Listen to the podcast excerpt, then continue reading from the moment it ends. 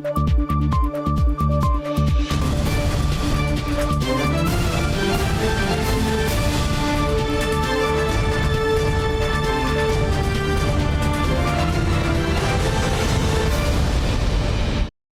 时刻带您迅速掌握潮流趋势，欢迎收看《财经趋势四点零》，我是赵廷玉。首先看到，暌违将近四年，晶圆代工龙头台积电再度举办实体法说，预估呢，台积电在美元营收年增幅度，渴望缴出优于百分之二十的成绩单。台积电去年合并营收二点一六兆元，写下历史次高，但年减幅度百分之四点五，是金融海啸后的首次衰退。暌违近四年举行实体法说会，市况看法成为焦点。And we expect 2024 to be a healthy growth year for TSMC. We expect revenue from our 3 nanometer technology to more than triple in 2024 and account for mid-teens percentage of our total wafer revenue.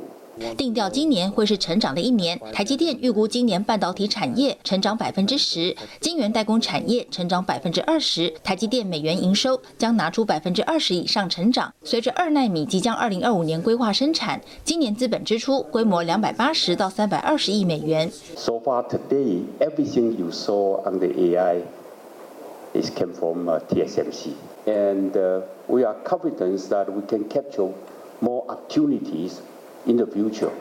So that's what we said that in uh, up to 2027 we are going to have a high teens uh, of the revenue. 总裁魏哲嘉更是看好生成式 AI 趋势下，台积电在 AI 产业的重要性与日俱增。对于对手三星、英特尔来势汹汹，台积电握有十足把握。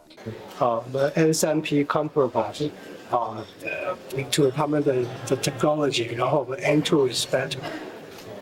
那不只是技术，不是说少量领先了，而且你要做的要很大量，也可以做的很好，要要 maturity，然后 cost，这些都要到位，才是真正的。这看得很清楚。啊，非常。台积电对今年营运展望正面看待，也给市场一颗定心丸。法说会十八号，外资抢先卡位，股价上扬至五百八十八元。新唐人亚太电视，持前李王冠霖、沈维彤，台湾台北报道。好，本周的台积电法说呢，是台积电宣布董事长刘德英将在六月退休之后，首度公开跟外资法人见面。而刘德英在法说会的最后谈话相当感性，他说呢，在台积电工作三十年是一段非凡的旅程，也透露台积电接下来的全球扩张策略仍会持续。跟美国厂有关跟美国厂有关。谢谢。有没有什么话想跟大家说？台积电实体法说会登场，成为镁光灯捕捉焦点。董事长刘德英退休消息公布后，首度露面。The past 30 years with TSMC has been an extraordinary journey for me, and I want to extend my sincerest thanks to our incredible, talented team and all our TSMC's colleagues. 谈到过去三十年在台积电任职，刘德英情绪有些激动，语带哽咽，对总裁魏哲嘉表示相当放心。As recommended Dr. C.C. Wei to succeed as the company's next chairman, subject to the election of the incoming board in June 2024. We definitely execute to CC's uh, uh, forecast of this year. I think by by the middle of this year, I think we're pretty sure we can uh, accomplish that. 刘德英与魏哲嘉两人默契尽在不言中，有信心台积电再创惊人成长。法人有关注台积电海外建厂布局策略是否可能出现变化。刘德英表示，美国厂区与当地政府积极合作，欧洲厂有望在第四季动工。另外，日本熊本厂将在二月二十四号揭幕，强调台积电海外设厂规划按照进度进行。Just like you mentioned, we have to use artificial intelligence for future technology. So we will go into uh, global, we try our global uh, um, footprint. We can't count on the uh, hard working of uh, Taiwan engineer only. We have to recreate our job to tap their talents and levy lift up the semiconductor technology engineering to a different level. 所以两个是一加一是大于二，那个每天看一下，谢谢回顾二零一八年，台积电创办人张忠谋口中最重要的决定，就是让魏哲家和刘德英两人一同接棒，开启业界最广为人知的双手掌制，市值增加三倍多。双手掌制时代即将结束，魏哲家接棒后，台积电将迈入三点零世代，得应对地缘政治、产业竞争，一举一动都受到外界关注。新唐人亚太电视池千里、王冠林、沈维彤，台湾台北报道。好，再来带您看到日本半导体政策的重要推手甘利明本周受邀来台演说。他说，美日韩、台湾跟欧盟等共享价值观的国家，必须要组成稳定的供应链。那么他还示警呢，如果 AI 时代是由非相同价值观的团队组成，恐怕将给社会带来不幸。日本自民党半导体战略推进议员联盟会长甘利明十八号出席由天下杂志主办的经济论坛。甘利明在演讲中提到自己对半导体产业的看法，认为在用电、语言以及 AI 所带来的风险等条件下，半导体产业未来势必会有更细致的分工，而民主国家也要团结一致，组成稳定的供应链。アメリカと日本と韓国と台湾とそして EU とこれでサプライチェーンを完結させようと。そこにいろいろな政治的リスクが入ってこないようにしようと言っているわけであります。これに向けて具体的な設計をしていく段階に入っていくかと思います。甘利明表示，世界将分为两个阵营，而身为自由民主阵营的国家，发展 AI 的目的就不会是为了独裁，而是要国民的生活更加便利，实现自由、民主、人权、法治、隐私等价值。AI が作る社会が何に向かっていく社会か、それを共通の価値観のチームでサプライチェーンを構成していかないと。 未来は不幸なものになるということですからそういう意味ではあの価値観を共有する陣営が組んでいかなければならない台湾はそのチームの重要な一つだと思います。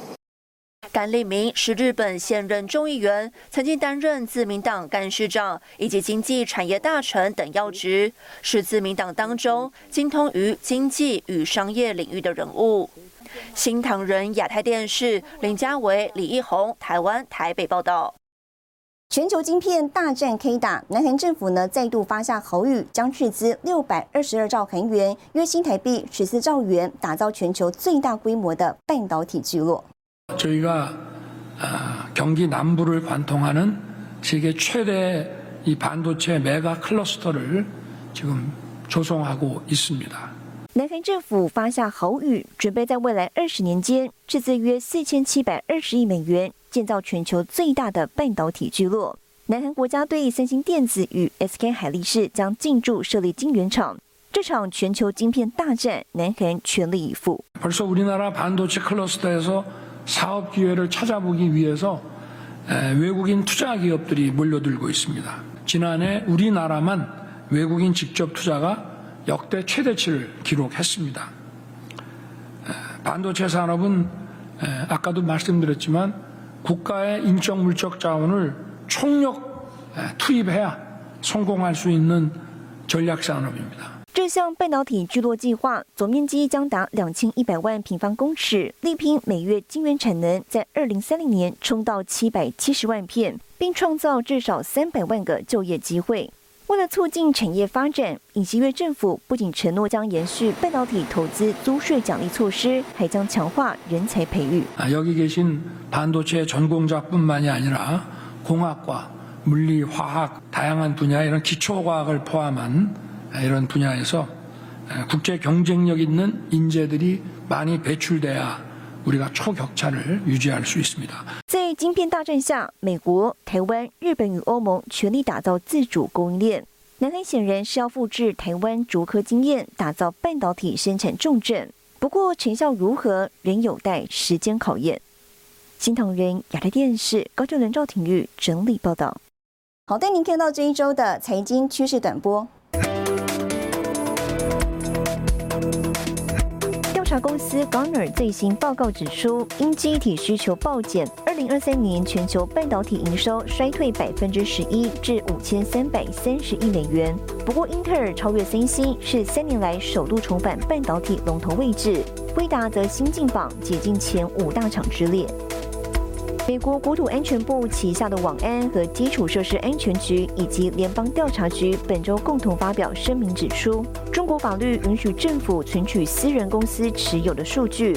美国采用中国制无人机，可能对关键基础设施与国家安全构成严重风险。Introducing Apple Vision Pro，影音娱乐内容有助于苹果推广 Vision Pro。不过，消费大众热爱的串流服务，像是 Netflix、YouTube、Spotify，并没有开发 Vision。Pro 专用版本，似乎人对 Version Pro 持观望态度。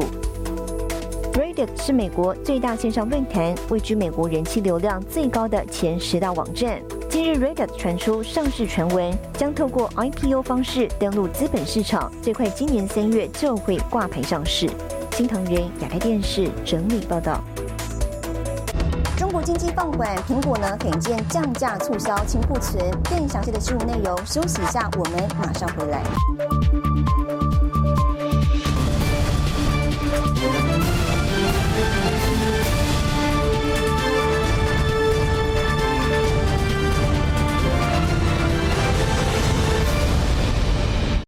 欢迎回来，在本周的世界经济论坛上呢，AI 风险管理是一大焦点。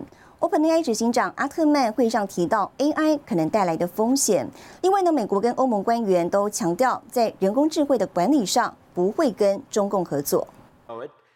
世界经济论坛进入第四天一晨，世界各地领袖持续讨论世界的经济议题，而人工智慧同样是焦点话题之一。OpenAI 执行长阿特曼在演讲中表示，当人工智慧的功能发展的越来越强大时，世界上会有更多的怪事出现。As we get we, the whole world, uh, get closer to very powerful AI, I expect more strange things. And having a higher level of preparation, more resilience, um, more time spent thinking about all of the strange ways things can go wrong, um, that's really important. 世界经济论坛近日也发表报告，指出 AI 所驱动的错误资讯是近年来全球经济面临的首要直接风险。而同样出席论坛的中共总理李强也声称要对 AI 进行管理，呼吁国际之间加强合作。不过，同样参加大会的美国、欧盟官员与中共划清界限。The main issue was how to how far to let the states to go in using AI. Especially in law enforcement sphere, uh, because we want to keep this philosophy of protecting the individual people and balance it with the national security measures. So here we cannot have common language with China, and we, we will never have. We want to make sure we protect our national security interests and not allow uh, a potential adversary to use our, our most advanced technology for military purposes. 强调与中共理念不同，美国白宫科技政策办公室主任普拉巴卡以及欧盟执委会副主席乔霍瓦都表示，美欧会捍卫自己的国家安全，不会让中共在 AI 领域上有机可乘。新唐两的电视张可欣、李一红综合报道。二零二四半导体晶片战将升级。美国半导体产业专家认为，美国呢以及荷兰将持续联手，对中共的晶片寄出更多的限制措施。英国经济学人年度重量级刊物《全球大趋势》总编辑斯丹迪奇十七号以视讯的方式出席论坛活动，分享二零二四年全球趋势。We've seen the U.S. tighten its restrictions on Chinese access to advanced technologies, both directly through American firms, but also by asking its allies to impose restrictions on their companies. I think we're going to see more in that kind of area. 在美国收紧限制下，中共以走私等方法获取晶片。斯丹迪奇认为，二零二四年美国可能会针对这样的情况采取行动。There does seem to be quite a lot of smuggling of grey market access. Uh, that some of these chips and components are getting to China anyway through third countries, through the Middle East, through Central Asia. And so I think uh, we are probably going to see action to try to um, prevent that from happening. 另外，哈佛大学费正清中国研究中心研究员伊利乔指出，对于美中台关系接下来的发展，有三大阶段需要关注。 第一阶段是选后到五二零新任总统就职演说，再是五二零到今年十一月五号的美国总统大选，最后是美国大选后到新任总统就职，这三大时间点需要特别观察。新唐人亚太电视林家伟、张麒麟综合报道。继续看到中国经济放缓，影响呢也扩及到了智慧型手机市场。尽管苹果在二零二三年高阶手机出货量占全球市占的七成，不过呢，中国地区销售似乎见到瓶颈。近期苹果在中国的官网竟然罕见试出降价活动。There are mounting signs that Apple is under pressure in China. On Monday, its website in the country showed that it was doing discounts, a rare practice for the tech giant. 苹果 iPhone 在中国销售遇到困境，周一寄出限时优惠，不仅 iPhone 手机、MacBook、iPad、AirPods、Apple Watch 等主力产品最高降价人民币八百元，约新台币三千四百元，折扣比率高达百分之七，被外界视为降价清库存。Overall, analysts say Chinese iPhone sales were down 30% on the year in the first week of 2024. 市场分析，苹果这次突如其来的降价与 iPhone 十五在中国销量未如预期有关。路透引述消息人士称，中国官方、政府部门以及部分公司正在限制员工使用苹果产品。此外，更遭遇陆气本土品牌小米、华为低价竞争。The iPhone sales concerns are a real problem. The fact that we're likely going into our fifth quarter in a row of revenue decline. That's a big problem. We were hoping that by this year we should see a improvement in China smartphone sales. Only because the year before we had COVID-related problems and there was a depression in sales. 中国经济下行，消费力成长放缓之下，iPhone 售价恐怕面临跳水。年初以来，中国电商网站已经将 iPhone 十五系列价格下降百分之十六。市场对疑虑升高下，也牵动供应链、台积电、大力光、红海等瓶盖股后市表现。新台视王冠林、沈伟彤，台湾台北综合报道。好，台湾电子五哥大厂今年投资重点呢，逐步从中国大陆转向全球布局。去年十二月，和硕让出 iPhone 生产重镇之一江苏的昆山市硕厂，由中资立讯主导。和硕董事长童子贤呢，本周首度回应，也进一步向媒体说明和硕未来的布局规划。啊，高科技这一块大概是台湾产业里面最重要的重中之重出席玉山科技协会岁末晚宴，和硕董事长童子贤大谈台湾科技实力。美中科技战、地缘政治，台湾科技业布局策略有了明显变化。去年十二月二十八号，和硕让出 iPhone 生产重镇之一的昆山市硕厂，引进中国立讯集团主导，间接持股比例从百分之百降到百分之三十七点五，失去控制权。童子贤十六号首度对外发表看法，那个投资呃依旧在那边，啊，可是要投入更大资金的时候呢，啊，就由策略性伙伴来做更多的投资。那我们自己其实手上也有足够的资金，但是这个资金呢，我们就啊。估计一下，是不是要投注在新的这个产品的研发啊，或者墨西哥或印度或越南这样的点啊？台厂布局淡出中国大陆。二零二一年，和硕对机壳厂凯盛不再增资，改由立讯持股到百分之五十点一，和硕仅持股百分之四十九点九。同年，越南厂扩建。二零二二年，印度、墨西哥厂开始投产。二零二三年，进一步扩大印度厂产能。日媒更报道，和硕旗下景硕科技今年有意赴马来西亚槟城设 IC 载板厂，最快第二季展开。如果属实，将是台湾第一家进军东协国家设厂的半导体业者。那也就是说，呃，这个并不是呃一个单方面的决定，这个是跟客户共同协商之后呢，做出的一个全球资源重新配置的决定啊。和硕主轴从 OEM 代工制造转向五 G 应用 AI 半导体新兴事业。投子贤指出，五六年前和硕百分之八十五产能投注在中国生产基地，百分之十五分布在台湾。如今因应全球产能在地化趋势，今年开始进行产能调配，加速印度、越南、墨西哥产能扩充。新唐人亚太电视池千里、沈维彤，台湾台北报道。来看到台湾电子代工厂伟牙接力登场，金元宝董事长许胜雄本周表示，今年最大策略调整将积极诟病，创造新成长。宝集团董事长许胜雄如同超级巨星进场，今人保集团旗下人保席开八百六十桌，最大奖送出二十万元的吉祥券，尾牙总奖金上看四千万。许胜雄勉励员工的同时，也定调今年是挑战的一年。本来呢是希望二零二四年能不能软着陆哦，那现在看起来它是有一些挑战。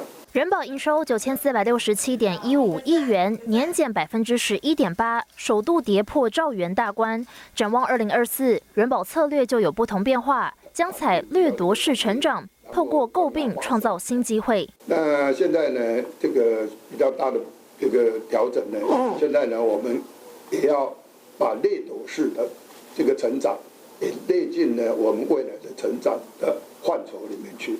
所以内斗式的增长，就是透过诟诟病，好，透过诟病呢，那么我们能够及时的就进到那个产业。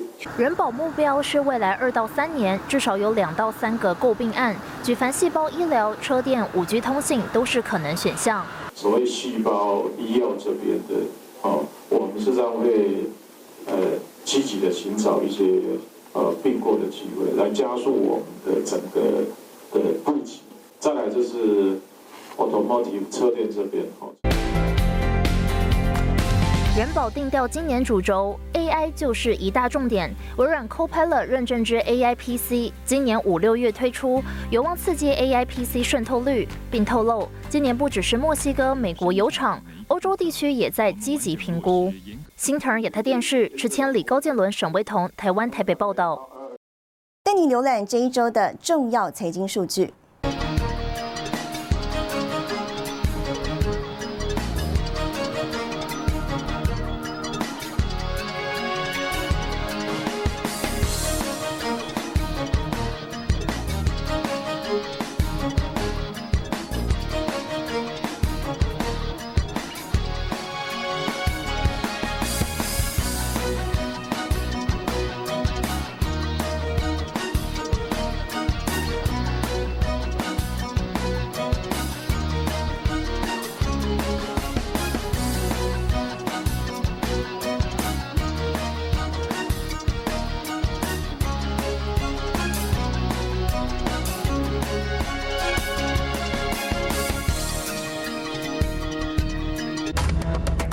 新发表首款 AI 手机，能够支援通话即时翻译。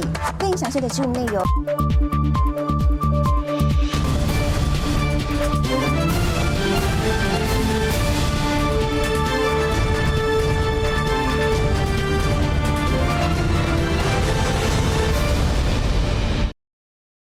回来，二零二四年被称作 AI 手机元年，南韩三星呢开出第一枪，正式亮相首款 AI 手机。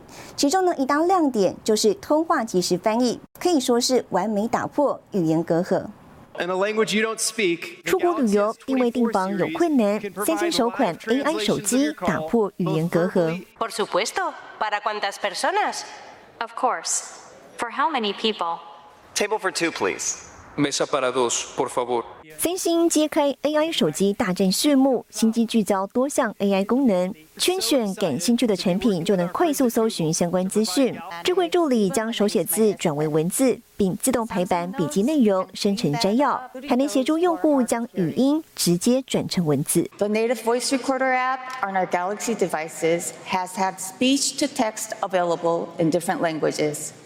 Now, instead of creating a basic transcript, Galaxy AI can distinguish between different speaking voices and will even create a short and sweet summary of what was said.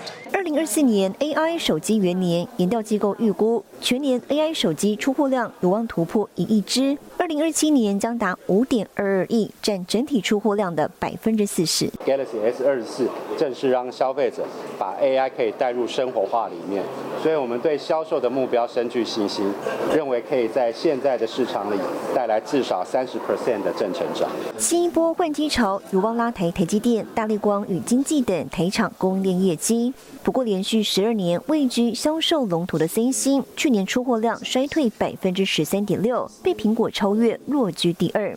三星首款 AI 新机上市，能否重拾一哥宝座？市场关注。新唐人亚太电视高教伦赵廷玉台湾台北报道。好，带您看到下周有哪些重要的财经活动。二十二号，经济部公布二零二三年十二月以及全年外销订单。一月二十三号，日本央行公布利率决策。一月二十五号，欧洲央行公布利率决策。一月二十五号，台湾国发会发布二零二三年十二月景气灯号。谢谢您收看这一周的财经趋势四点零，我是赵廷玉，我们下周再见。